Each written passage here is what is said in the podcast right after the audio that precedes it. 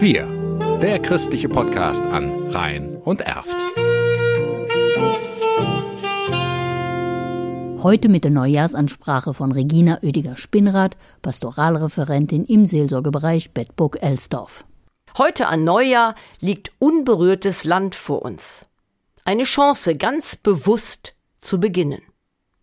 Noch ist Weihnachtszeit. Wir feiern, dass Gott vor 2000 Jahren eine neue Spur begonnen hat, in der er uns Menschen in unüberbietbarer Weise nahe kommen möchte.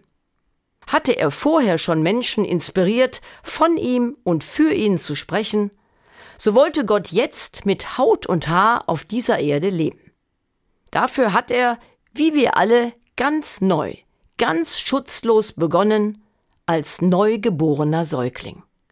Was für ein Wagnis. Und Gottes Spuren, bedacht, behutsam, aber deutlich gesetzt, sind heute noch in den biblischen Schriften nachzulesen und an Menschen von heute abzulesen.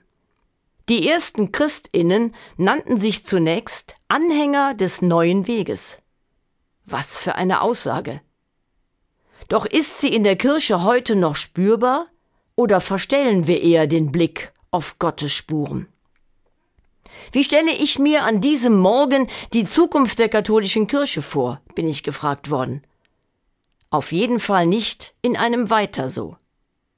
Die vielen Menschen, die an Gott Jesu Christi glauben und doch austreten, gehen mir sehr zu Herzen. Ihre Gründe kann ich vielfach nachvollziehen. Dabei soll Kirche nach dem Epheserbrief doch die universale Einheit der Menschheit abbilden. Das heißt, die Kirche muss sich auch an diesem Prüfstein messen lassen. Und dazu zählt für mich Vielfalt und Diversität zuzulassen und sie als Chance anzusehen, unseren Blick zu weiten. Zu einer Kirche auf einem synodalen Weg passt keine Diskriminierung von Frauen und queeren Menschen.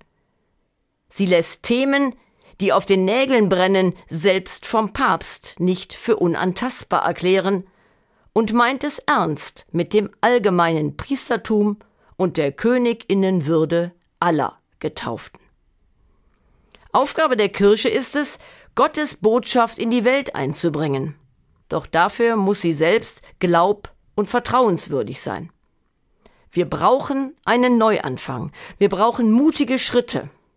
Ist das so unvorstellbar? Ich lade Sie ein, einen Satz mit ins neue Jahr zu nehmen, der für mich an diesem Neujahrsmorgen bedeutsam ist. Lass in deinem Herzen Platz für das Unvorstellbare. Ich möchte das neue Jahr mit Wachheit, Mut und dem Zutrauen beginnen, dass Unvorstellbares entstehen kann. Wir, der christliche Podcast an Rhein und Erft.